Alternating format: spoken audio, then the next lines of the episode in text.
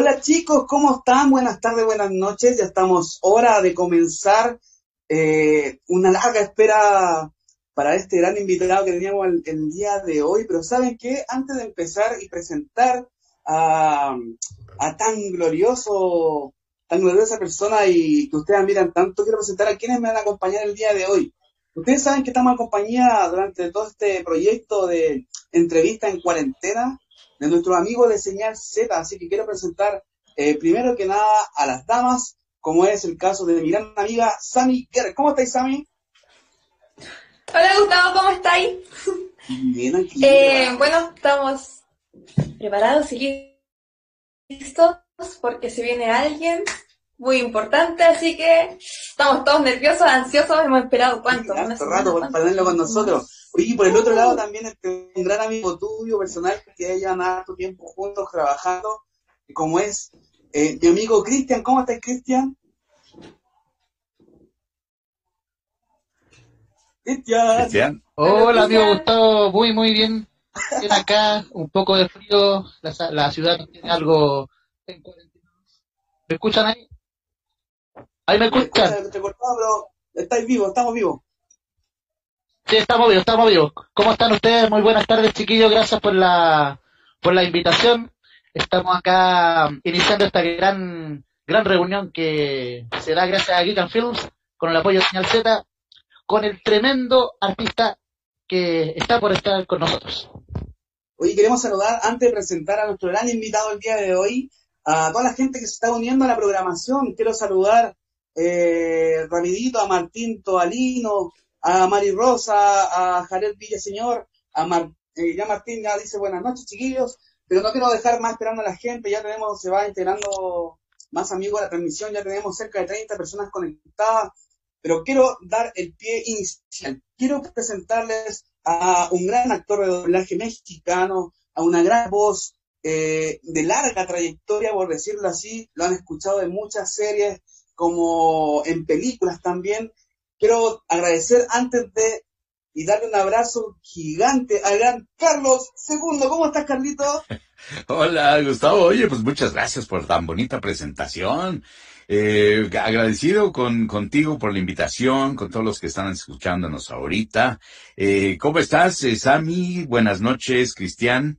Eh, y eh, bueno, quiero también saludar a José, que es el que está aquí como ingeniero de máquinas eh, démosle también su crédito. No sale ahí en la pantalla porque está en paños eh, no visibles.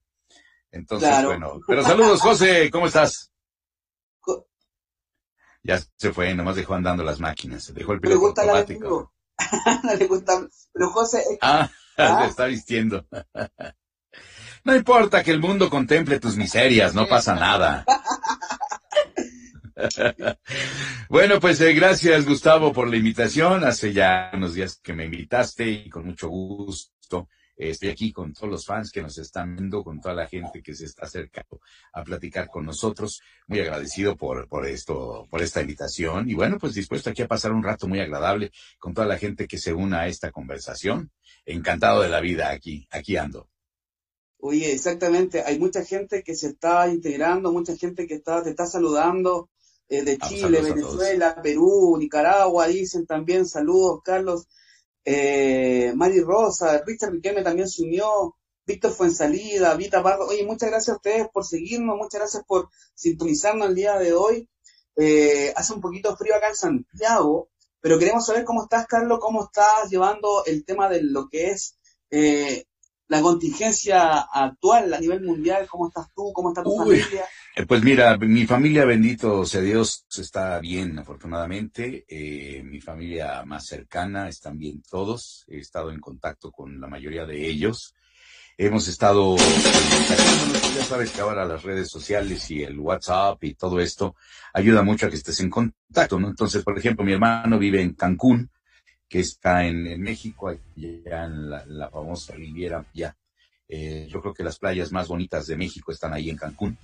Eh, allá vive él, y eh, me dice que está bien dentro de lo que cabe, ¿no? Porque bueno, pues él, él eh, está guardado y a todos nos, las, las cuarentenas, esta, la cuarentena nos tiene bastante sacadones de onda respecto a la vida cotidiana que llevamos, ¿no? Porque somos gente muy social y salimos y trabajamos y vamos y venimos y todo esto, pero el tenernos guardados, pues también como que nos ha caído de peso, nos ha caído de extraño. He estado platicando yo con varias personas que de pronto se sienten como asfixiadas, acorraladas con ataques de ansiedad y demás. Y bueno, pues trato de hacer lo mejor posible para que eh, pues se tranquilicen, ¿no? Que, que no soy yo muy de salir, no soy yo muy de andar en la calle, soy más bien hogareño, al igual que mi hijo. Eh, mi hijo y yo estamos aquí guardados en casa, en casa de ustedes. Y mi hijo también es bastante hogareño, igual que yo. Entonces no nos ha pegado tan duro la cuarentena, porque acostumbramos normalmente estar en casa. No somos, como decimos acá en México, pata de perro, que andamos por todos lados y que salimos y vamos a, lugares y no, no, no nos hallamos dentro de nuestra casa. No nos gusta mucho estar en nuestra casa y estamos aquí eh, guardados, eh, pasando una, una cuarentena, eh, pues bastante tranquilos, afortunadamente, trabajando. Aquí lo que ven, lo que ven aquí atrás es, y esta parte pues es nuestro pequeño home studio, donde trabajamos, desde aquí grabamos a distancia, desde aquí trabajamos a distancia. Y pues bueno, afortunadamente estamos bien, estamos sanos. Eh, pero bueno, las noticias acá, y yo creo que en ninguna parte del mundo son, son muy buenas, ¿no? Eh, hay, hay noticias muy tristes. Eh, aquí en México, yo, yo siento en lo personal, y bueno, también es sentir de muchas personas con las que he platicado y comentamos, no se manejó del todo bien por parte de las autoridades, por parte del gobierno, no se manejaron bien las cosas. Eh, la mayor parte de la gente siente que se pudo haber manejado de otra forma y mejor. Y sin embargo, bueno, pues eh, la gente del gobierno sale a decir en la televisión y en los medios que, que vamos, bien, ¿sí? O sea, pues yo no sé en dónde están viviendo, porque aquí en México no, ¿eh? Aquí en México no. incluso hemos tenido la, la desgracia, ¿no? De que gente cercana a nosotros ha perdido familiares, ha perdido amigos. Y pues sí, las cosas están muy complicadas, muy difíciles. Pero bueno, nosotros guardados aquí procurando mantenernos eh, dentro de casa para evitar, eh, uno, eh, contagiarnos y andar contagiando a otras personas. Estamos aquí guardados, afortunadamente con buena salud y pues teniendo este tipo de pláticas y haciendo cositas para, para Internet, para buscar algo de entretenimiento para la gente esperen por ahí algunas cosas. Mi hijo, por ejemplo, acaba de subir unos TikToks muy padres, subió unos TikToks padrísimos. Este, les digo para que lo sigan. Eh, eh, mis seguidores, por favor, síganlo porque está ahorita haciendo algunos TikToks muy padres. Eh, síganlo como arroba Carlos Olizar con Z, arroba Carlos Olizar. Todo junto, Carlos Olizar. O lo pueden encontrar también como Olizar, nada más, arroba Olizar. Y Tuve unos TikToks muy padres, tuvo una ocurrencia muy buena y no se los quiero platicar, no se los voy a spoilear, pero es un TikTok seriado. O sea, ya ves que los TikToks normalmente los están haciendo eh, de una sola emisión y se acabó. Ah. Y a él se le ocurrió hacer un TikTok seriado. Sí, lleva ya tres partes. Entonces dijo, voy a hacer una, luego otra, luego otra. Y le quedó padrísimo. Entonces, síganlo, va a seguir subiendo algunas cosas en TikTok y les va a estar gustando. Es una persona muy creativa, mi hijo. Entonces, pues eh, para brindarle diversión a la gente que nos sigue, porque también es, él es actor de doblaje. Por ejemplo, es la voz de los marcianitos en Toy Story.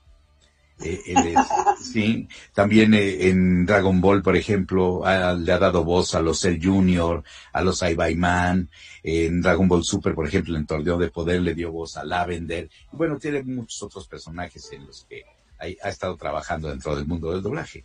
Pero en esta ocasión, bueno, pues eh, hizo sus TikToks, les van a gustar. A mí me parecieron muy creativos, muy bien hechos, dentro de, con una muy escasa producción, pero muy bien hechos, muy bien logrados muy poquita producción, muy bien logradas.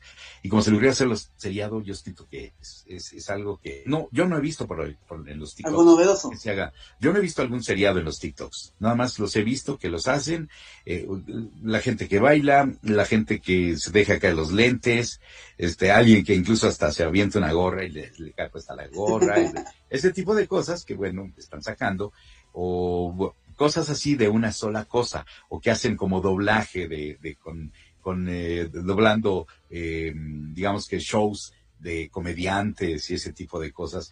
Y a él se le ocurrió algo muy creativo, muy padre. Entonces, síganlo, síganlo en sus redes, síganlo en TikTok y van a ver, se van a, se van a encontrar con cosas muy padres porque va a seguir subiendo cosas. No espero que sea así demasiado seguido porque hay que irlas construyendo. En este caso, bueno, pues las, las fue haciendo y van a venir otras cosas. Así que, y yo le digo, híjole, bueno, pues este, yo soy tu fan, hijo.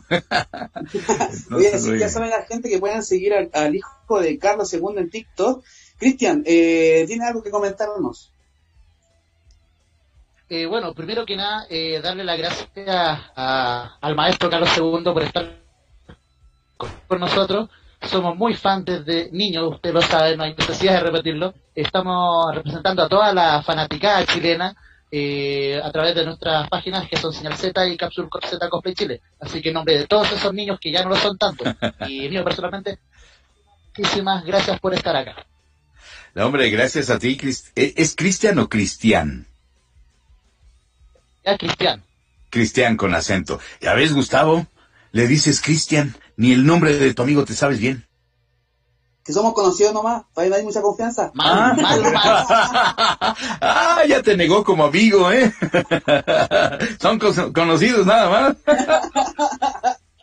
Amigos de cuarentena. Sí, oye, ¿qué pasó? ¿Qué pasó? No, no, no. Este programa es eh, Hijo de Cuarentena. Ok, ah, bueno, está bien, ¿no? Pero bueno, aclarada la situación, porque yo veía que él te decía Cristian, y yo veía ahí en tu chiquillos, no sabemos qué pasó, nos fuimos a enero de repente, pero ya estamos de vuelta. Así que vamos a empezar con Cristian, con, con su espacio para Carlitos II, que por fin la tenemos con nosotros. Dele antes que se nos vaya uno. antes de que nos tire otra vez el internet. Chicos, eh, aprovechar de invitarlos a que compartan esta transmisión para que puedan eh, estar en esta en esta amena conversación con el maestro Carlos II.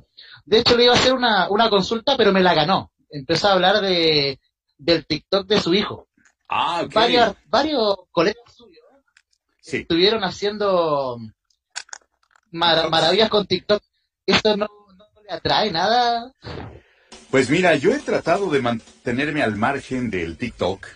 Eh, eh, cuando lo empecé a ver, eh, de pronto sentía yo que era un poco como para jóvenes, ¿no?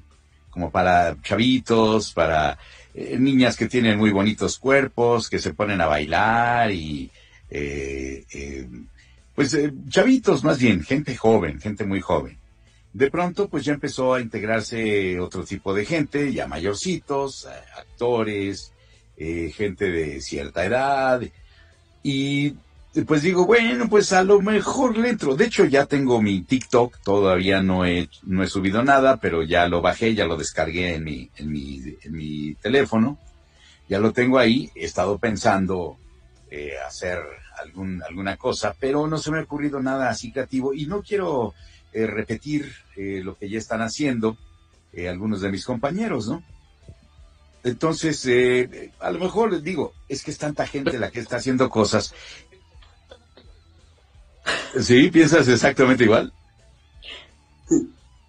De hecho, mi colega Sammy me dice, vas a morir, vas a caer en lo que es TikTok ahora que estamos en cuarentena, pero estoico y no lo haré, no pienso. Es que él no quiere caer en, no quiere caer en TikTok.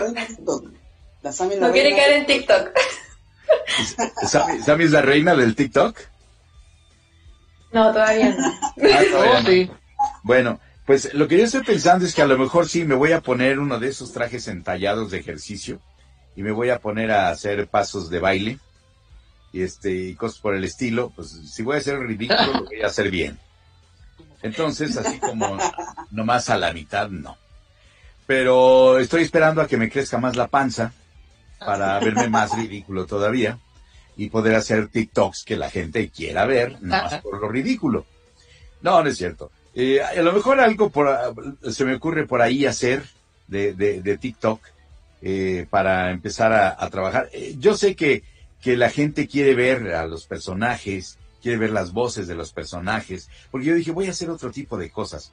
Pero la realidad es que cuando he intentado hacer otro tipo de cosas, la gente me lleva de regreso a los personajes del doblaje. Entonces, digo, ¿para qué estar yo de necio si la gente lo que quiere ver es a los personajes que hago, las voces de los personajes que hago. Entonces, ¿Qué haría eh, Pícoro en TikTok o qué diría Pícoro en TikTok? ¿Qué, Carlos? Pregunta Rodrigo Jara. ¿Qué haría, qué diría Pícoro? No sé, te digo, ya lo hubiera hecho si se me hubiera ocurrido algo, ¿no? A lo mejor, este, Pícoro podría ser, eh, ¿saben qué? Se me ocurrió algo que Pícoro no, no ha tenido en toda la serie no ha tenido novia. Estaba pensando en eso. No ha tenido novia Piccolo. Entonces, eh, por ahí hay una chica de, de Argentina que se llama, por cierto, eh, si quieren ver un buen fanfic, eh, es un padrísimo fanfic que ha escrito ella, es una chica argentina, que se llama Antonella, Antonella Díaz, Antonella Díaz. Escribió un fanfic muy bonito donde Piccolo eh, se enamora, ¿sí? Y tiene por ahí un, un romance. No les voy a platicar más, no les voy a spoilear más, pero busquen, busquen eh, el, fanfic de Antonella Díaz, es argentina, y tiene un, fanfic muy bonito. Y entonces digo, bueno, pues a lo mejor eso sería padre, ¿no? Que, que Piccolo tuviera una novia y que se pusiera romántico, alguien que es tan seco y tan osco a veces, aunque luego es bromista y, es sarcástico, ¿no? Pero ya ven que siempre dentro de su, dentro de su carácter serio y todo el tiempo así, no sé qué, que es medio osco, eh, de pronto le dice cosas a, la gente, haciendo bromas y cosas por el estilo, en un sarcasmo muy de pícoro, que, mmm, a lo mejor eso es... diría, no sé, por ejemplo, Carlos, eh, Pícoro a, a, si quisiera conquistar a Sammy, por ejemplo, ¿qué le diría a Pícoro? Este, si quisiera conquistar a Sammy, no, no. ¿qué le diría? Le diría, oye, sabandija, creo que deberías entrenar conmigo. Te veo demasiado enclenque y debilucha. Aunque podrías ponerte un poco más fuerte. Y bueno, tu cara no es tan desagradable. Se equivocó con lo fuerte. ¿Eh? ¿Eh ¿Ves? Entonces, eh, algo, ya ves que... es que Piccolo, Piccolo sería así como es, ¿no? Imagínate el trabajo que le costaría ponerse tierno, romántico y todo eso. Piccolo no es así. Entonces le diría, oye, tu cara no es tan desagradable. Vamos a entrenar juntos. Pero en el fondo algo, algo bueno tiene, sí. Igual es bueno. Sí, fíjate que bien dices, a mí bien dices, eh, Piccolo ha sufrido una transformación. Por eso me gusta ese personaje, porque ha, ha, sufrido una transformación muy fuerte de ser el, el, peor de los villanos, el primer supervillano de Dragon Ball, porque fue el primer supervillano de Dragon Ball. Y lo odiábamos. Todos. Sí, sí, era un maldito, o sea, hacía, hacía todo, todo lo peor que se podía y de repente sufre la transformación a raíz de que empieza a entrenar al hijo de su peor enemigo, que era Goku, y empieza a entrenar a Gohan, y lo lindo de Gohan, lo buena onda, lo, lo noble del corazón de Gohan, le, logra romper esa maldad de Pícoro y llega el momento en que es capaz de dar la vida protegiendo al niño. ¿Sí? Entonces, en ese momento es cuando sufre Piccolo esa transformación, cuando le dice, está muriendo, y le dice, Gohan, te quiero, porque es su hijo, ¿no? Oh. O sea, lo quiere como un hijo y da la vida por su hijo. Entonces, sufre una transformación muy fuerte, Piccolo. Eso, eso me gusta de ese personaje, de ser el más malvado, el, el que era capaz de hacer cualquier villanía, la que fuera, la peor de todas, de repente se transforma gracias a que empieza a sentir ese cariño por aquel niño noble de corazón, inocente, que no, que, no hay ningún, ni una pizca de maldad en él, y a él lo hace reflexionar tanto que es capaz de protegerlo con su propia vida. Entonces, eh, él, él es osco, ¿no? Y no se permite esos sentimientos de, de amor o de cariño o lo que sea, hasta ese momento en donde él ahí se doblega y cede al cariño de, de padre a hijo, porque me escriben mucho diciéndome que, que, el verdadero padre de Gohan es Piccolo, ¿no? que, que, que, el que realmente lo educó, que el que realmente lo protegió, que etcétera, etcétera, que Goku es un muy padre, padre ausente, ¿no? Hay muchos Carlos, que indica que Picoro, en la ausencia de Goku, mientras moría, visitó a Milk. Y bueno, ahí salió Gohan. Muchos queremos eso. que visitó a Milk y de ahí salió Gohan. o sea que Milk le puso el cuerno a, Goku por andar entrenando en quién sabe dónde, ¿no? El cuerno, porque ellos los namekianos se reproducen por huevo, pero ya, ya ahí queda para la imaginación de la gente. bueno, las antenas deben servirle para algo también, ¿no? Bueno, en Dragon Ball todo puede ser. Sí. Mm. Yo quería preguntar, eh, papeles más recordados porque, bueno, nosotros sabemos que tiene más personajes, así que nos gustaría saber como a cuál más le tiene cariño o cuál recuerda con más, que recuerda más, que le guste. Eh, tengo varios personajes a los cuales tengo mucho cariño y que los, los recuerdo y los hago con mucho gusto. Eh, uno de ellos es Severus Snape. Severus Snape en Harry Potter también es un personaje que me gusta mucho por el hecho de que sucede lo mismo. Parece ser el villano de villanos y todo el mundo lo, lo odiaba en las primeras en las primeras películas, pero de repente se revela como protector de Harry. Pero también eso lo hace por amor a la mamá de Harry. A pesar de todo el rencor que siente hacia el papá de Harry, hacia James, él, él siente un amor increíblemente grande por Lily y por ese amor que le tiene a Lily, a pesar de que Lily pues nunca lo peló, nunca le hizo daño, nunca le hizo caso, eh, él sigue enamorado y gracias a ese amor que siente Severus Snape, a pesar de ser un mortífago, a pesar de que se supone que era, eh, era parte de, de, la gente que apoyaba a Voldemort, a pesar de eso, su gran amigo era Dumbledore. Y entonces el, el amor que siente por Lily, el cariño que siente por Dumbledore, es, son, se sobreponen a toda la maldad que pudiera tener Severus y a todo lo malo que pudiera ser por ser mortífago y ser el famoso príncipe mestizo y que supuestamente servía a Voldemort. Entonces, ese es otro personaje que me gusta mucho porque además eh, yo solo lo hice en tres películas. Lo hice en la 1, en la 5 y en la 6. ¿sí? Ahí lo hice en, en, esas películas. Las demás películas no las hice yo. Sin embargo, la gente, a pesar de que nada más hice yo esas tres películas, la gente sigue pensando en mí como Severus Snape. Mucha gente eh, me escribe y me dice que les gusta mi caracterización, eh, la personalidad que yo le doy a Snape y demás, ¿no? Entonces eso también me hace tenerle mucho cariño a Snape, porque es un personaje que tiene esas características similares a las de Piccolo, de que supuestamente es un villano, y resulta al final de cuentas ser una especie de antihéroe, ¿sí? Entonces, y todo es por amor, todo es por amor tanto a Lily como el cariño que siente por su amigo Dumbledore. ¿Crees que le faltó algo a Severus dentro de la saga? Exactamente lo que usted dice, eh, con los personajes. Sí, sí, sí, sí. Eso, eso, eso ajusta con los personajes. Yo creo que a Severus le faltó una buena pelea. Ah, mira. qué barbaridad, qué velocidad para dibujar, ¿eh? Dice, lo empecé hace seis semanas.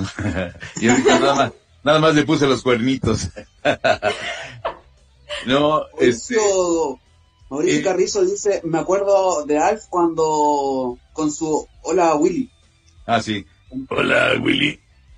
¿Qué traes ahí? ¿Qué me trajiste, Willy? ¿Me puedo comer a suertudo? ¿Fue uno de los primeros personajes que te tocó interpretar, Carlos? Eh, sí, sí fue uno de los primeros, más bien fue el primero que tuvo una muy fuerte repercusión en el público.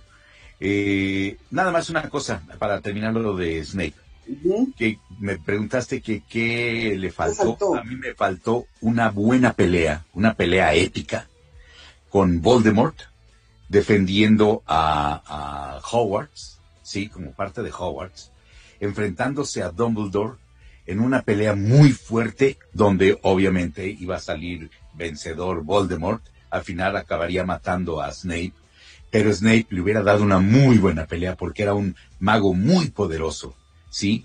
Y estaba defendiendo lo que él creía que era lo correcto, que era no permitir que, mataran a Harry. Eh, había incluso, había tenido él que hacer lo que le pidió Dumbledore. Dice, no, no puedes dejar que sea Draco el que me mate. Tienes que ser tú, porque si no Draco se va a ir para, para el, ahora sí que para el lado oscuro. Y tienes que ser tú, y pues es que, y, Snape con todo el dolor de su corazón, mata a su mejor amigo, a Dumbledore.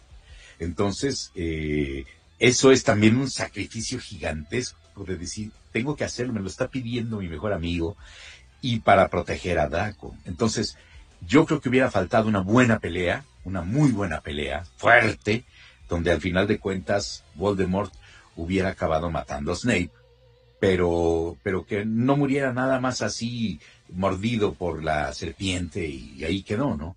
Me hubiera gustado ver una muy buena pelea entre esos dos magos poderosos, porque Snape era poderosísimo, ese mago también. Me hubiera gustado ver eso. Creo que le faltó eso a, a la película. Y ahora volviendo a los personajes, a Alf.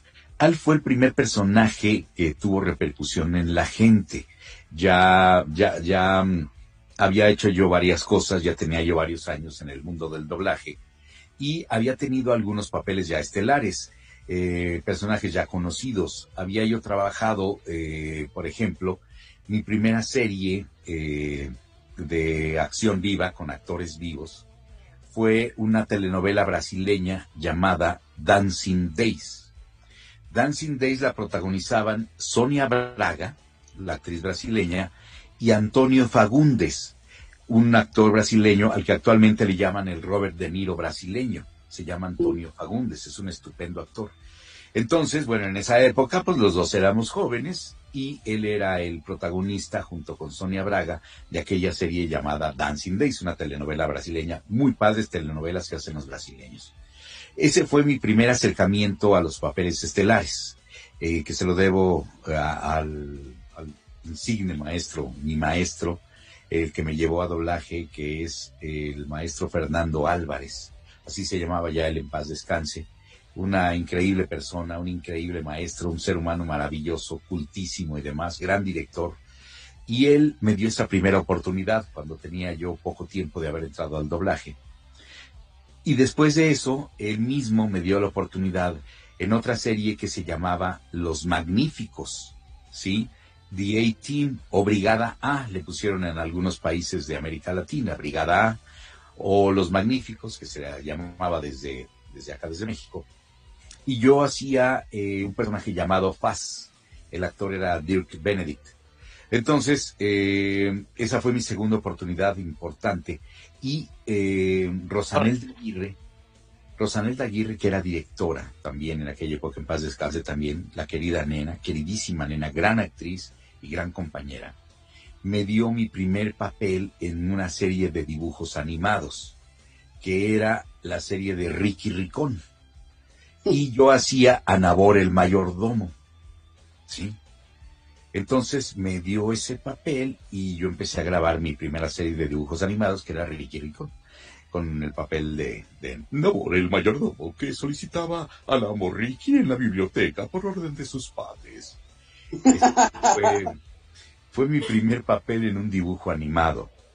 Y luego ya de eso llegó otra serie eh, que se llamaba eh, Robin Hood, donde yo hacía Gisborne se llamaba, era un, era un malvado, era un villano, Gisborne, que me lo dio eh, otro director, eh, Pancho Colmenero, Francisco Colmenero, me dio ese papel en la serie de Robin Hood.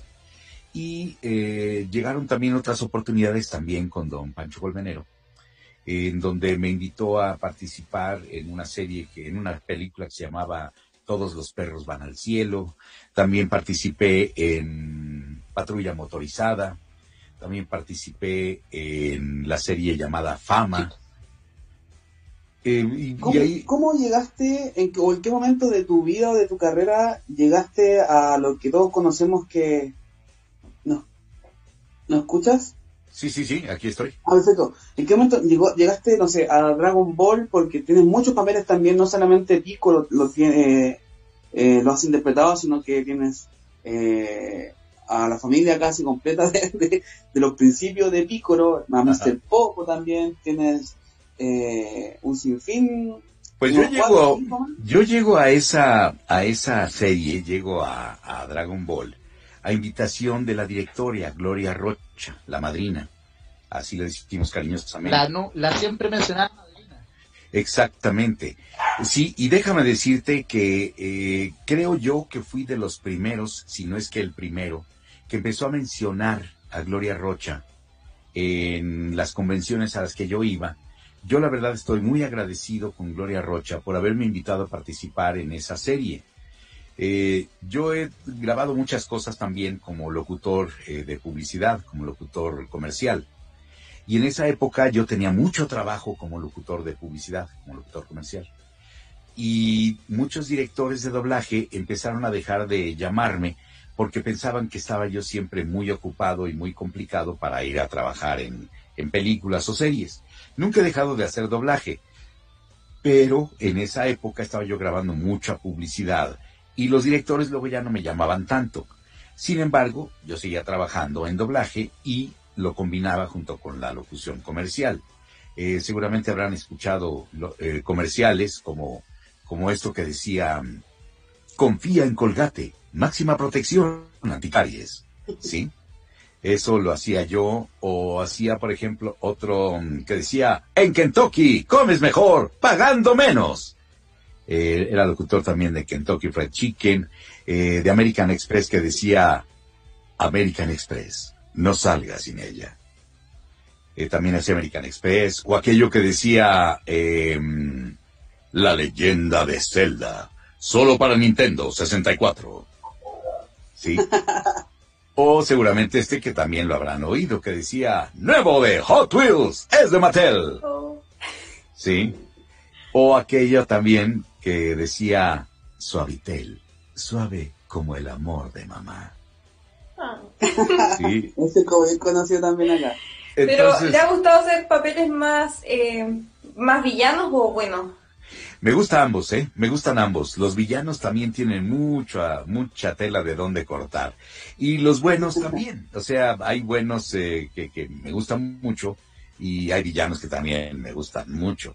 Eh, pero bueno, esto de Dragon Ball, que hago villanos normalmente, más bien casi todos son villanos, a excepción de... O yo que soy un dibujo animado. Eh, quiero invitarlos a que nos escuchen este domingo en una entrevista que voy a tener muy padre en Geek and Films eh, con mi querido amigo Gustavo y vamos a estar por ahí platicando de mis personajes, de mi trayectoria, de mi carrera y de muchas otras cosas de lo que quieran preguntarme. Ya lo saben, en and Films invita Señal Z.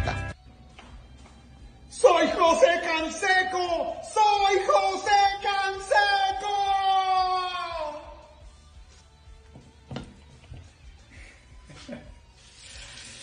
El cielo resplandece a mi Sí, alrededor. sí, ahí está José. Lávate las manos, pero no desperdicies el agua. Esta vez, pues, ¿qué hiciste, José? Ah, ok, ok, ok. Muy bien. ¿Seguimos al aire? Muy bien. El tío Pijamas nos sacó del aire. Sí, la gente me estaba, estaba preguntando que yo tengo, puedo ver las dos cosas, puedo ver lo que estamos hablando y puedo ver lo que es la transmisión. Ah, ok, qué bueno. Ya volvimos, chiquillos. Eh, Carlos, más que nada preguntar, o sea, y saludar a la gente que también nos, eh, nos está acompañando, Mauricio, eh, eh, Carrizo, eh, también está Carolina Catalán, que también no se ha ido, que sigue con nosotros. Chiquillos, para todos ustedes que están con nosotros acompañando a continuación, mientras Carlos II nos sigue contando o retomamos la conversación, voy a dejar acá, abajito, el link de lo, de lo que es la aplicación Zoom, donde estamos conectados, para ver si algún afortunado, uno o dos por ahí, lo que nos alcance el tiempo, pueda saludar a Carlos, pueda hablarle, pueda decirle, hacerle todos los cliques que, que nosotros decimos que quiera. Así que aquí va, chiquillos, para el afortunado la afortunada es como el llamado telefónico, pero este es como más moderno. Sí, llame ya, como dicen. Llame ya. llame ya. Así que saludamos a Carlangas Andrés que dice, por favor, un saludo de Piccolo, dice. Carlangas Andrés. Hola, Carlangas, te saludo a tu amigo Piccolo. Pórtate bien, sabandija, ¿oíste? ya, chiquillo, ahí dejé el, el link para ver quién se quién juega más rápido. Carlito, nos estabas contando entonces de cómo fueron tus comienzos en, Dragon Ball. Dragon Ball. Sí, pues entonces eh, llego yo y me dice que, tiene que tengo que hacer los dos personajes. Y Kamisama lo hacía así porque ya era muy grande. Y Piccolo era un poco más así porque había permanecido guardado. Y le decía, oye Kami, no me hagas reír que traigo los labios partidos. Por favor, Piccolo, déjalo. No seas así de cruel. Eh, sí, por favor, señor no lastime al Kamisamas. Que era Mr. Popo. Entonces, hacía yo, hice varios papeles, pero me dijo, tienes que hacer a Kamisama, tienes que hacer a, el, a Piccolo de Maku. Y bueno, apareció Mr. Popo y me dijo, pues échate también a ese negrito. Y entonces, pues me eché también a, al negrito. Y luego apareció por ahí el maestro Tsuru, que el maestro de Ten Han y Chaos decía, ay, ese desgraciado de, de, este Goku, y tienes que, tienes que, que acabar con él, Tenshinhan, ¡atácalo! Era el, el, el, maestro Tsuru. Y bueno, luego apareció, me, me, me recuerdo con mucho cariño ese capítulo de relleno, donde se van a aprender a manejar Goku y Piccolo, que los manda, los manda Milk a aprender a manejar. ¿no? Los tipos vuelan, pero los mandó a aprender a manejar, yo no sé para qué, ¿no? Pero bueno, los mandó a aprender a manejar, es un capítulo muy simpático de relleno, y hago ahí al viejito que también está enseñando a manejar a, a, este a Piccolo. Esta es una bestia, decía el hombre, ¿no? Y luego Piccolo con la mujer, no, ay, esta mujer parece una rata. Para dejar contenta a Mil, solo para eso. Sí, solo para que no, porque el, el, único ser al que le tiene miedo Goku es a mí. Es a mí. Fuera de eso ni al dios del todo le tiene miedo. Entonces, bueno, esas son cosas de la vida real, ¿eh? Exacto. Cristian. Sí, eh, me gustaría hacer una pregunta que me tiene, me tiene atorado, porque dentro de lo que hemos visto el desarrollo de, del mismo Pícoro y del mismo Verus, hay un tercer personaje que, dentro de los favoritos míos, que tiene un comportamiento relativamente igual, que se mueve entre la luz y la oscuridad, que es eh, Horacio Kane. Ah, Horacio Kane, de la serie de CSI Miami. Ese personaje también me encanta por eso, porque es un tipo, sí, es, es, es, es villano y héroe al mismo tiempo, porque eh, como, como cuando, por ejemplo, sucede que hay un niño involucrado, que le mataron a los papás o algo por el estilo, se acerca a él y habla con el niño, y habla con mucha ternura, le, habla con, mucha tranquilidad, muy paternal, y después se puede convertir en un asesino despiadado a sangre fría, ¿no? Como, como lo vemos en algunas escenas donde mata a sangre fría. Entonces, es esa ambivalencia que tiene él también de ser villano y héroe al mismo tiempo. Me encanta ese personaje de, Horacio Kane. Y yo llegué a ese personaje porque desafortunadamente eh, falleció el actor que originalmente lo hacía, que era Enrique Mederos, un querido amigo actor. Él lo empezó a hacer en la serie, en, la temporada 1 lo hacía Enrique Mederos. Pero cuando fallece Enrique, desafortunadamente falleció, eh, me llaman para hacer el casting y llego yo a hacer el casting de Horacio Kane y me quedo con el casting. Eh, me llama para ese personaje otro querido amigo que se llama Omar Tobar. Omar me llama para hacer ese casting y eh, llego yo a la serie y empiezo a ver el tipo de personaje que es. Y me doy cuenta de que también tiene mucha oscuridad en su alma, pero al mismo tiempo es bueno es un tipo que quiere hacerlo todo correctamente, pero de repente, como yo he dicho en algunas ocasiones, no se puede jugar limpio en un juego tan sucio. ¿Sí? No puede ser tan limpio en un juego tan sucio como es el crimen. Entonces, bueno, pues él tiene que jugar en ambas partes, tiene que ser eh, un tipo que de repente es muy bueno, es capaz de una gran ternura, es capaz de ayudar, por ejemplo, a indocumentados, les ayuda a que se queden, les busca la oportunidad, sabe que están sufriendo y todo eso, y él se compadece y los ayuda y los apoya. Pero de pronto, en otro momento, a los villanos es capaz de darles tres tiros en la cabeza y se acabó y se da la media vuelta como si no pasara nada. Entonces, sí, sí. Eh, alguna temporada el hijo también. También su hijo, y él es capaz de también de dar la vida por su hijo, ¿no? Y con, le habla con mucha ternura, le habla con firmeza, pero con ternura de padre. Entonces, es un personaje maravilloso el que hace ese actor que se llama David Caruso. Se me hace extraordinario actor, con una personalidad enorme y con una actuación muy padre. Yo hice nada más de la temporada 2 a la temporada 6, hice 2, 3, 4, 5 y 6.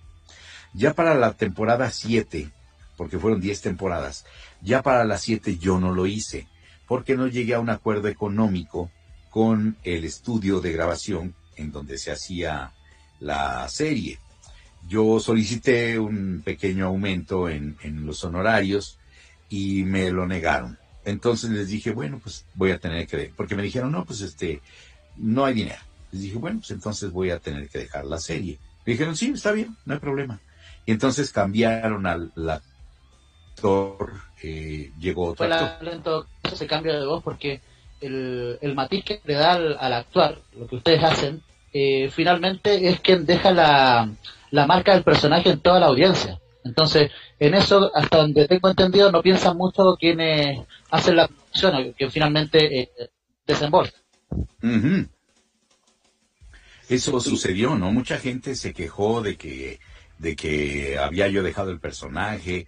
Eh, varios eh, fans me escribieron y me recriminaron que por qué lo había dejado, que, que era yo muy metalizado, que porque el dinero, que... Y yo les dije, perdónenme, pero todos vivimos de nuestro trabajo y siempre tratamos de mejorar nuestros honorarios y para eso hacemos que nuestro trabajo sea lo mejor posible. Y yo traté de negociar, pero simplemente me fue negado, ni siquiera hubo una negociación. Y cuando no hay una negociación, yo inmediatamente digo, ¿no quieres negociar? No, bueno, entonces dejo el proyecto. No me importa el proyecto que sea. Todo es negociable en esta vida, todo es negociable. Pero si lo, primero que vas a decir es, no hay, no, hay, no hay manera de negociar, bueno, entonces pues que otro lo haga. Yo no lo voy a hacer. Muchas gracias. Y he perdido proyectos importantes por eso. Como por ejemplo también por eso dejé de hacer a Woody en Toy Story porque no llegué a un acuerdo económico, solo hice la 1 y la 2. Pero precisamente por los acuerdos económicos a los que no llegué, no hice ya Toy Story 3. Y me estuvo a punto de suceder también con Piccolo en Dragon Ball, porque cuando llega la película nueva, la, la Batalla de los Dioses, yo también ahí eh, negocié, eh, bueno, Sucedió primero con eh, la serie de, de, Dragon Ball Kai. Me hablaron, yo eh, quise negociar, porque cuando se hacía la serie, en el otro estudio donde lo hacíamos originalmente, que era Intertrack, eh, los actores, los protagonistas, teníamos una negociación, teníamos un acuerdo con, la, con el estudio de grabación. Era un acuerdo, pues, agradable para ambos, ¿no? Tanto para el estudio como para el actor teníamos nuestros arreglos y eso pues era muy agradable porque todos trabajábamos muy contentos. Tanto el estudio trabajaba contento con nosotros porque hacíamos nuestro trabajo bien, como nosotros estábamos contentos porque el estudio tenía cierta consideración con los actores. Pero cuando llegó eh, la batalla de los dioses, yo quise hacer, eh, perdón, cuando llegó eh, Dragon Ball Kai, quise hacer el mismo acuerdo.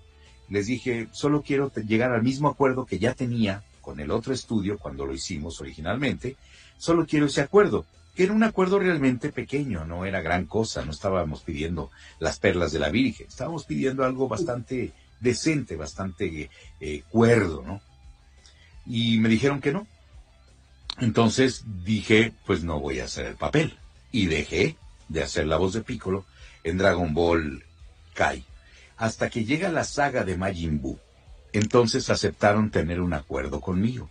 Y llegamos a un acuerdo y bueno, pues estuvo, estuvo bien ese acuerdo. Y trabajamos muy a gusto, hicimos la saga de Majin Buu para, para hacer Dragon Ball Z Kai. Luego llega la batalla de los dioses, quiero llegar a un acuerdo también con la batalla de los dioses, me dice la compañía distribuidora que no, que no podían llegar a un acuerdo, que, no me podían pagar lo que yo estaba solicitando, que tampoco era la, cosa. Pero yo siempre procuro eh, obtener un poco más en, cuanto a los proyectos. Y les dije, bueno, pues entonces eh, pues busquen a otro pícoro, ¿no? Y resulta que días después me hablaron, me dijeron, no, ya, ya revisamos presupuestos, sí le podemos pagar lo que está solicitando. Entonces, bueno, les dije, encantado de, ah, para esto, cuando me ofrecieron eso, yo les dije, eh, no, no, no voy a dejar el proyecto, dije, no voy a cobrar, lo voy a hacer gratis. ¿Cómo que gratis? Sí, no voy a cobrar. Quiero hacer este proyecto porque mis fans me han estado escribiendo y solicitando que por favor no vaya a suceder lo que pasó con CSI Miami, lo que pasó con Toy Story, lo que pasó con Dragon Ball Z Kai. Me dijeron, por favor, queremos que lo haga por los fans. Y dije, ok, lo voy a hacer por los fans. Y entonces hablé con la productora y le dije, ok, no tienen para pagarme lo que estoy pidiendo, ¿verdad? No, no, no, no. Ok, entonces no voy a cobrar. ¿Qué? Sí, no voy a cobrar. No voy a cobrar ni un peso. Voy a hacerlo por el gusto de hacerlo. Si ustedes no tienen para pagarme a mí, bueno, yo soy capaz de renunciar a lo que estoy pidiendo con tal de hacer el proyecto para darles gusto a mis fans. Entonces, díganme cuándo es el llamado, con mucho gusto me presento a hacerlo y no se preocupen porque no voy a cobrar un centavo. A los días, a los días después me hablaron y me dijeron, oiga, sí, ya, fíjese que ya revisamos presupuestos y sí le podemos pagar. Ah, le dije, perfecto, no hay problema, de cualquier forma yo ya lo iba a hacer. Y me pagaron lo que yo estaba solicitando. Entonces no tuve ningún problema tampoco con eso y trabajamos muy bien. Luego llegó la, resurrección de Freezer, luego llegó eh, lo de lo de Dragon Ball Super, llegó todo lo que ya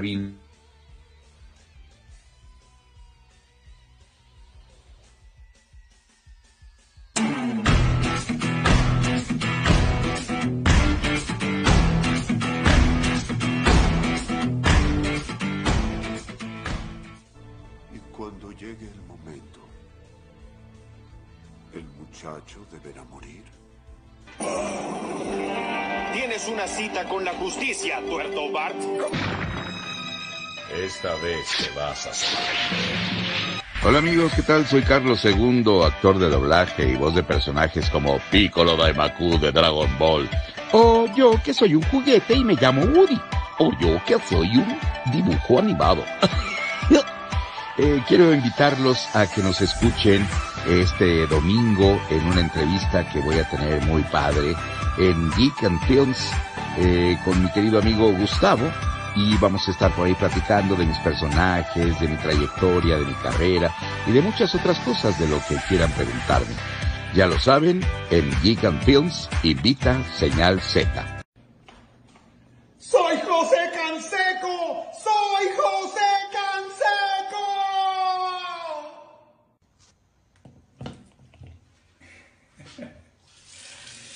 El cielo resplandece a mi alrededor. ¡Ciérrale al agua! Lávate las manos, pero no desperdices el agua. Insecto. Desactivando bomba de fiesta infantil.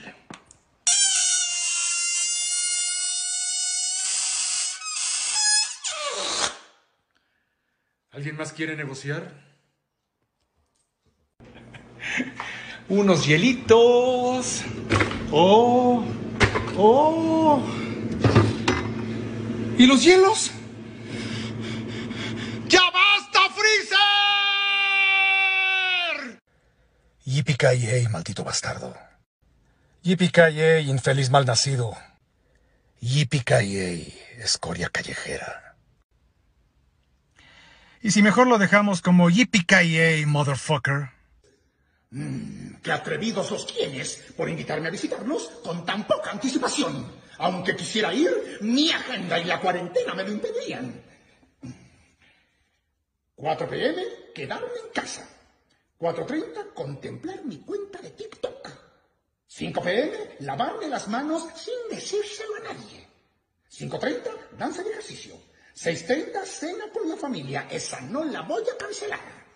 7 pm, disfrutar del inmenso amor que me tengo. Mm, estoy ocupado. Por supuesto que si paso la lavada de manos a las 10, podría terminar a tiempo para recostarme, mirar el techo y deslizarme hacia la locura. Ese es mi secreto, capitán. ¿Whisky? Hola. Ya habló. Chicos, ya sabemos qué es lo que pasa. Ya sabemos qué es lo que pasa. Así que para que no desesperen, estamos esperando que se una Carlos. Eh, voy a tirar de nuevo el enlace acá abajo para que alcancen a tenerlo. Se nos cayó ahora el Zoom por el tema del tiempo de la plataforma que usamos para hablar, sino que el Zoom nos da una cierta cantidad de tiempo. Podemos estar toda la noche hablando con Carlos II sin duda, y eso nos hace Tenemos que- 40 minutos solamente. Exacto. 40 minutos. no, no lo impida. Así que vamos a tirar de nuevo la, el, ¿cómo se llama? El link para quien se quiera unir. Perdí al, al muchacho que lo había aceptado ya que estaba esperando hace rato, pero como somos buenos para hablar todo, estuvo un buen rato esperando el amigo, así que ahí voy a tirar el enlace nuevo. Estamos esperando que se una nuevamente Carlos. Pero fue Aprovechen, chicos. Aprovechen de ¿Está listo compartir la transmisión de aprovechen de compartir, chiquillos, pero fue netamente eh, por el tema del tiempo en la plataforma. Estamos esperando que se una Carlos, chicos. Eh, ahí está el enlace del Zoom para quien se quiera unir. Ya, Y puede hacer alguna preguntita, algo que quiera decirnos. espérame, Carlos me dice que llegó el mail vacío. Todos tenemos algo que aportar. Eh, nuevamente la invitación a que compartan la transmisión de Geek and Films de Señal Z y Capsule Corp Z Cosplay Chile totalmente en vivo con el tremendo Carlos II. Estamos esperando en este momento a que él se restablezca en la, en la comunicación. Ah, que soy pavo. Sí, le mandé. Cosas que pasan. Ánimo. Tranquilo, tranquilo. Ah, con, con calma. Bueno, mientras tanto, Rellenen, rellenen. comentarle a los muchachos de que estamos en un ciclo de entrevistas en cuarentena, si se le puede llamar así, eh, con distintos actores y actrices de doblaje. Ya hemos tenido la ocasión de hacer eh, entrevistas a Jade, que eh, hace voz de, de Rasma, de, de un montón de personajes más. Los openings de Mikami, de Radma. de lujo. Sí, correcto. Eh, estamos en este momento con Carlos II. Próximamente, y le anuncio, reafirmando lo que comentamos en el, pequeño link que hicimos, el día martes a las 14 horas no se puede perder a Mario el mismísimo Goku, totalmente en vivo y en directo a través de Geek Films y Alstena. No se lo puede Ojo, a las 14 horas de Chile, a la 1 de México, por si acaso. Listo, Ahí ya. está, don Carlos. Sí, estamos de vuelta. aquí estoy, ya. Ya descubrimos cuál era el, el- el- el problema de Carlos. ¿Cuál? José. Tiempo de Zoom. Ah. Yo pensé que el problema era José. El tiempo de José. Le estamos ¿En qué ¿En qué estábamos? ¿En le qué estamos estábamos? a la, a la- a la gente, Estábamos- antes de llegar a Carlito, el día martes vamos a tener eh, a un gran amigo de todos, que es Mario Castañeda, así para que no se lo puedan perder. Ah, ok, ok. Va a estar Mayito también. Muy bien, muy bien, oye. La plana mayor de Dragon Ball. Sí, hemos tenido a Isabel Martiñón, hemos tenido a Laura Ah, Torres, Chabelita, tenido- Lorita. así que estamos creciendo. Ok, muy bien, muy bien, muy bien. Me parece perverso. Sí, bien, señores. Eh, sí, sí, sí. Me va creciendo y muy bien, muy bien. Chabelita y Laurita y Mario son grandes amigos míos. Son queridísimos amigos míos. Entonces, eh, bueno, pues, como te digo, tienes a, pura gente de primer nivel. Pues, ¿en qué estábamos? Apro- aprovechando que, que mencionó. A, a ver, retomemos el tema que está. Bueno, estábamos hablando de, de lo que era eh, Kane y estábamos hablando de todo el tema de cuando usted le proponen un proyecto y cuando a veces no lo convencen o no se llegan a acuerdos económicos, a veces lo toma y a veces no. De hecho, estaba hablando de un proyecto sin costo. Sí, así, bueno, sí. Eh, eh, estuve también en otra película en donde también no cobré, que se llama eh, La razón de estar contigo 2. No sé si la hayan visto. Sí. Hermosa película, maravillosa película. Yo hice la 1 con mucho cariño. Eh, estaba yo muy contento con que me llamó ahí, el director es Alejandro Mayen me llamó para doblar esa película porque sale un acto que he doblado recientemente eh, en varias ocasiones, que se llama Dennis Quaid, que Dennis Quaid era, era un, em, digamos que un actor que yo había doblado en los inicios de Dennis Quaid, yo también eh, me tocó darle voz cuando hizo una película que se llamaba Los chicos del verano, hace muchísimos años que fue creo que la película que lo lanzó estelarmente a Dennis Quaid. Entonces lo doblé ahí. Y bueno, eh, en esta ocasión, Dennis Quaid era el, actor que interpretaba al dueño del perrito de Bailey, eh, el jefazo que le decía, y me llamó para eso eh, Alejandro Mayen. Hice la 1, me encantó la 1, me pareció una película maravillosa y cuando llegó la 2 me volvió a llamar y pues antes de otra cosa pues también quise llegar a un acuerdo. Me dijeron que no, que no era, no era posible llegar a un acuerdo. Les dije, ok, está bien, entonces si no hay problema, no hay acuerdo, pues lo voy a hacer, pero no voy a cobrar. O sea, les voy a arreglar mi trabajo. Porque quiero hacerla y lo que mis fans eh, vean el, trabajo, porque me han estado diciendo que llega a la 2 y que ojalá y vuelva yo a hacer el personaje. Entonces, pues eh, decidí eh, hacerlo otra vez así. Ya han sido algunas ocasiones en las cuales no he cobrado eh, por hacer mis personajes. Debí haber hecho lo mismo con Toy Story 3. Decir, no tienen para pagarme, pues no, bueno, pues entonces no cobro. Y lo voy a hacer este, sin costo alguno. pero en, aquel momento me pareció que todo el plan estaba maquiavélicamente trazado para que yo rechazara el personaje y rechazara el presupuesto, porque se me ofreció en esa ocasión eh, pagarme la cuarta parte de lo que yo había cobrado eh, para hacer la dos. Diez años después me llaman y me ofrecen la cuarta parte y yo la verdad sentí que eso era menospreciar mi trabajo, demeritar mi trabajo. Eh, yo sentí que era con plan con maña, ¿no? Para que yo decidiera dejar el personaje y quitarme del proyecto. Eh, entonces dije, ¿sabes? Pues no, no, acepto el presupuesto, me parece que estás insultándome, me parece que estás menospreciando mi trabajo.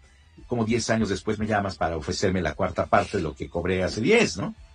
O sea, creo que ya es, eh, eso ya es eh, de plano perder mi dignidad, ¿no? Entonces decidí no participar. Por eso fue que dejé también Toy Story 2. Por acuerdos económicos, simplemente, ¿no? no por otras cosas he dejado proyectos, sino simplemente los acuerdos económicos, que en los acuerdos económicos eh, a veces se, se, prestan a, ese tipo de cosas, ¿no? A que sienta uno que es menospreciado su trabajo. Pero bueno, tenemos eh, otras, otras cosas de las cuales hablar. Carlos, hablando del tema del cariño de los fans que te tienen, que tú les tienes a ellos, eh, muchos fans acá te recuerdan ti mucho por esa película, pero tenemos a una persona que ingresó a través del link que mandamos, Así que quiero saludar a Martín para que coloque ya su cámara y le quite el, silencio. A ver si estás por ahí, Martín. Martín. Martín tenía un violín. Ah, aparece ahí Martín. Martín. A don Martín. No, al agua. Al agua. su chiquitín. Martín, al agua. Hay una canción que se canta acá, dice, a don Martín tirirín tin, se le murió tororón ton su chiquitín tirirín tin, de sarampión tororón ton Ya se está uniendo Carolina Catalán, así que vamos a ver si ingresa. Perdimos Carolina, Carolina, ¿cómo? Ah, ya Cristian se fue también, Cristian, ¿verdad? Sí. Hola Carolina. Está conectando Carolina Catalán. A ver si la tenemos por ahí. Ahí está conectando con el audio. No te oímos, Carolina. Tampoco te vemos bien porque no te vemos la mitad de la cara. Está conectando, a ver. Aló, Carolina. Aló. ¿Estás? No te oímos, Carolina. Prueba tu micrófono, Caro. No te oímos, nada más te vemos. Y la verdad no sé leer los labios. Se está peinando. Tú puedes. La luna se está peinando. Joan de Tancur dice es un gran actor y una gran persona, por eso se le estima. Eh, Gwen Taylor dice... Ahí está. Carolina. Hola, ¿me escuchan? Sí, ahora sí. Ah, ahora sí. ¿Cómo estás, Carolina? Dime, cuéntanos. Acá estoy muy emocionada, la verdad. ¿De dónde eres? Yo soy de Tucumán, de Argentina. Wow. Ah, Ah, saludos hasta Fan de Tucumán. Dragon Ball. Exactamente, tengo mis mis funcos, mis pinturas porque pinto este y yo un lo cuadro por ahí. Tenemos un Pues- cuadro por ahí. Eh, esperen un segundo. Obviamente. De aquí lo veo. Algo que le quieras decir a se- Carlos. Wow, mira. ¿Se ve ahí? Ah, no, Carolina, pero es el pelos parados, ¿no? Pero tengo que buscar una buena imagen de Pícoro, sí, yo dibujo todo, no, no solo a Goku y a Vegeta. Te estoy viendo muy todos. mal. Goku. Espera, espera. Ay, Te estás viendo muy No, mal, sabandija. yo soy, yo soy seguidora de tu programa de radio. No me digas. Sí, todos los jueves, bueno, con excepción de este último, eh, trasnocho, porque hay mucha diferencia de horario, Tres horas. escuchándolo. Sí, Eh, sí, dos sí. ahora, con el horario de verano. Ah, ok, dos horas, de todas maneras son dos horas. Es que déjenme decirle, sí, Carolina, te recuerdo, te recuerdo que luego comentas y haces preguntas y todo eso. Muchas gracias por escucharnos. Tenemos un programa de radio nosotros, eh, ya tenemos, yo digo que es el programa pionero de doblaje en América Latina. Y no sé si en el mundo, no sé si en otro, en otra parte del mundo. Se corta un poco la transmisión. Ah, es que tienes un internet muy chafa, Carolina. No, ahora está, ya, ya estoy, ya estoy parada en un lugar y se escucha Ah, ya ves, ya ves, es tu Este- internet, es tu internet. Es como, es como cuando uno tenía que andar con la antena del televisor enfocando la imagen para que se vea. Ah, sí. depende, Así, igual. depende de dónde andes, depende de dónde andes, la señal es más fuerte o más débil. Sí, por eso estoy parada en un rincón de mi habitación donde la señal parece que llega más fuerte. Ah, muy bien, perfecto. Pues, ¿qué me ¿Alguna- querías preguntar, Carolina? ¿Alguna pregunta No, que le yo- quieras hacer a Carlos? Yo la verdad que lo quería saludar, decirle que lo admiro mucho.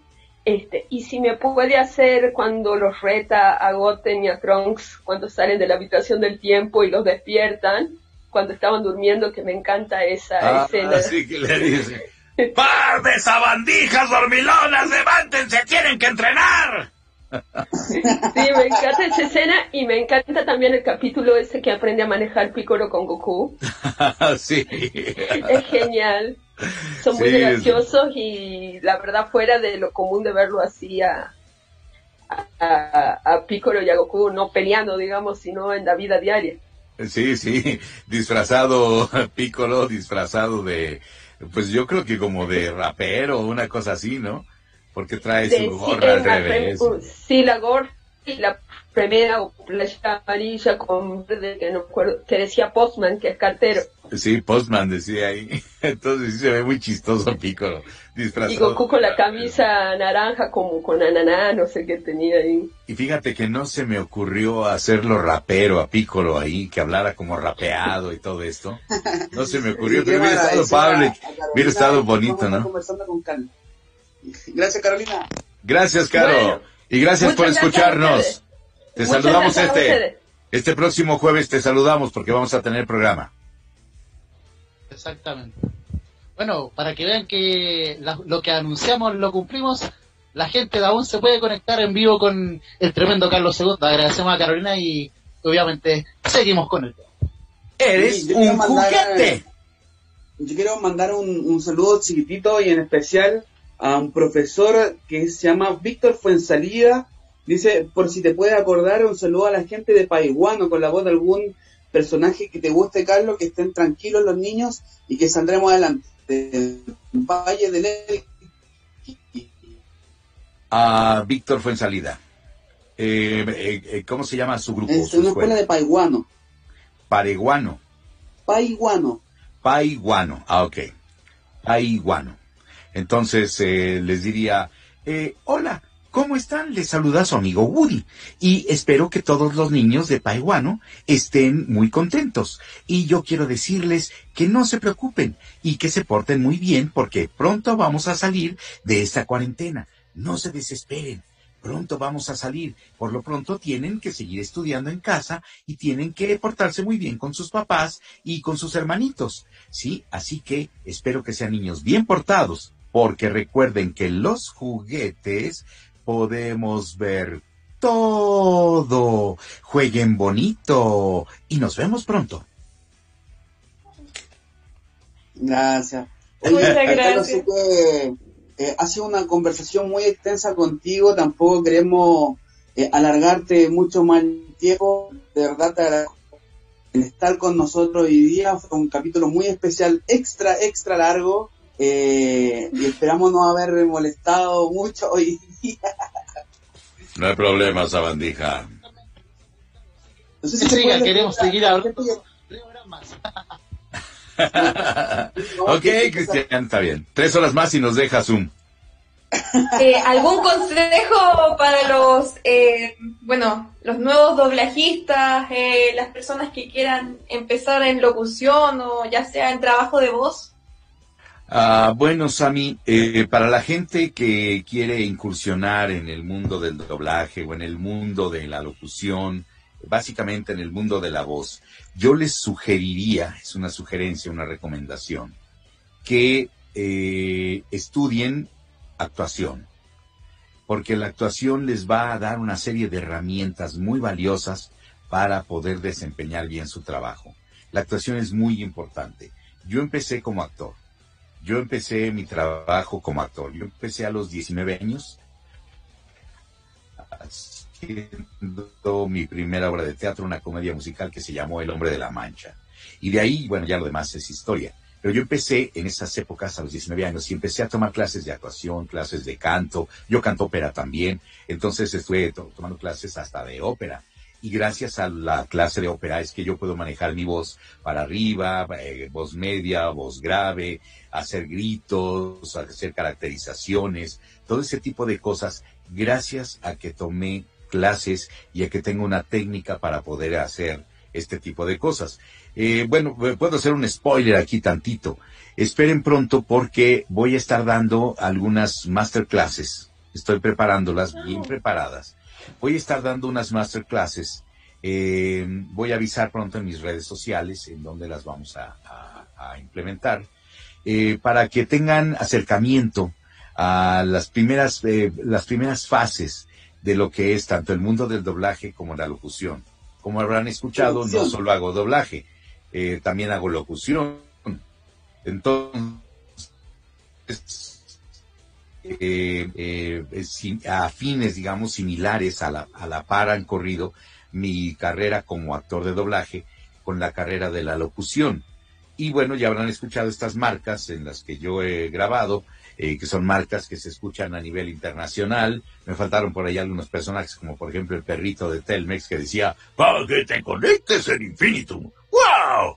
Era también yo ese perrito. Y así, eh, voy a manejar eh, cómo lograr caracterizaciones, voy a, platicarles como masterclass que, que es caracterizaciones, cómo abordar un personaje, cómo construir un personaje, cómo hacer la etopeya de un personaje, eh, cuál es la técnica del doblaje, cuál es la tónica del doblaje, cuál es la técnica de la locución, cuál es la tónica de la locución, ese tipo de cosas los voy a estar abordando.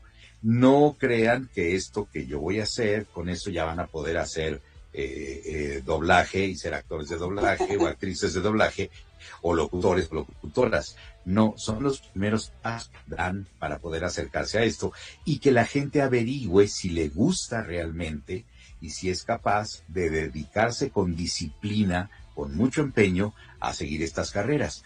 Esto es lo que voy a hacer eh, en estas masterclasses, que descubran si realmente quieren hacerlo, porque hay mucha gente que de repente el doblaje actualmente ha cobrado mucho glamour, tiene mucho glamour el, el, decirse soy actor de doblaje, precisamente porque nosotros ahora somos conocidos y somos famosos a nivel latinoamericano. Pero requiere de mucha disciplina, requiere de mucho trabajo, requiere de una enorme preparación y requiere también de un gran, gran sentimiento de resistencia a la frustración. Porque en lo que hacemos, la gente no se fija en lo que hiciste bien en lo que hacemos el director, el creativo, se fijan en lo que hiciste mal. Tú puedes haber hecho todo el comercial maravillosamente, pero si no le gustó como dijiste la marca al final, ¿sabes qué? Vamos a repetirlo, porque la marca al final no te salió con la energía que yo quiero. Quiero que digas más, con más energía, dale más punch. Y todo lo demás tú te esmeraste y, eh, le pusiste la mejor dicción, las mejores intenciones, la mayor intensidad, hiciste todo lo mejor que pudiste, pero como no le salió al final como él lo esperaba, vamos a repetirlo porque esto de aquí no te quedó, quedaste un poquito chueco aquí, vamos a hacerlo otra vez. Y tú, ok, vamos a hacerlo otra vez. Eso te causa mucha frustración porque vas a, a repetir varias ocasiones, ya sea la escena, ya sea el diálogo, ya sea un grito, ya sea una risa, lo que sea, ¿sí? A veces por una risa que no te sale, como la quiere el director, o por un grito que no te sale como lo quiere el director, lo puedes llegar a repetir 10, 12, 15 veces, hasta que quede como el director lo quiere, ¿sí? Y eso te causa una frustración de decir, es una simple risa, ¿qué es lo que no le gusta de la risa? ¿Sí?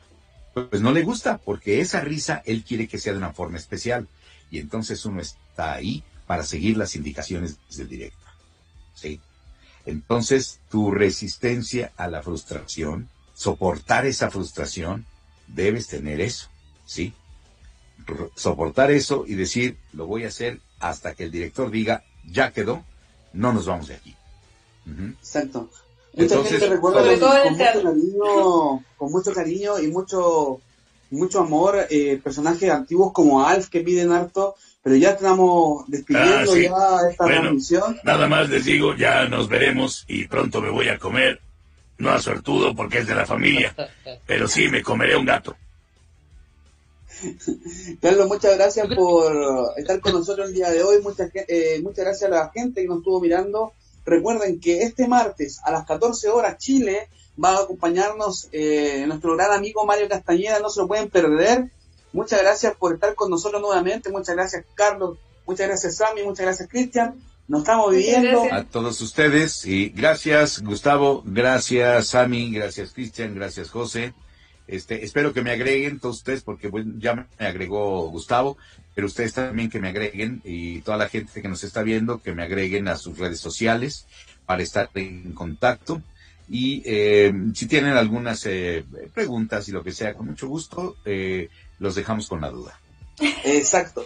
Vamos a ver si existe la posibilidad más adelante de repetir un encuentro contigo, Carlos, pero no tengo que quitarte más tiempo, ya llevamos casi una hora y media, vamos para las dos horas hablando Podríamos estar toda la noche conversando gratamente, pero no es la idea tampoco cansarte con tantas preguntas. Cristian. Los, los voy a ver ahí en cuando estén con Mario. Antes de que se vaya, me gustaría hacer una pregunta. Cristian. ¿Qué el señor Picoro de Dragon Ball Evolution? te digo la verdad, o seguimos siendo amigos. Preferiría que me diga la... Eh, fue un intento fallido muy, muy feo. Sí, fue un intento fallido. Ahí tenemos una anécdota con, con Mario precisamente, porque el único que iba a estar en Dragon Ball Evolution era yo, el único de los personajes originales. Pero este ya a lo mejor eh, Mario le pueden preguntar a él eh, esa anécdota, porque yo a mí me llamaron para, para Dragon Ball Evolution y él me estaba llamado para hacerla.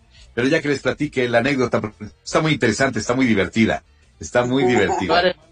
Sí, sí, pregúntenle. Eh, yo era el único que iba a estar ahí, así que él ya les, ya les platicará bien esta anécdota. con Mario? Claro, claro, con gusto. Encantado, sí, sí, sí. Ah, Mario es mi gran amigo, es mi gran amigo, soy su fan también. No solo es mi amigo, soy su fan. Entonces, sí, encantado, como gusten. Encantadísimo. Nosotros felices por tenerlo a ustedes, a, los dos juntos, así que ahí vamos a ver si podemos calzar. Ok, con muchísimo gusto, con muchísimo gusto. Carlos, muchas gracias por estar con nosotros. Una despedida para toda la gente de Geek and Films con algún personaje icónico. Um, déjenme pensar uno que no he hecho. Ah, bueno, uno de los que no he hecho aquí. Eh, hola. ¿Cómo están, gente de Geek and Films? Les saluda su amigo Goofy. Y espero que hayan disfrutado este programa que se ha extendido un poco. Pero fue por culpa del tonto de Carlos II. Así que nos estaremos viendo en otra ocasión. Ah, y otra cosa. No se porten mal, pórtense bien. Como mi hijo Mar. Gracias, Carlos. Nos vemos, chicos. Cuídense. Pórtense mucho, cuídense bien y ya saben, no hagan nada que yo no haría. Hasta más vernos.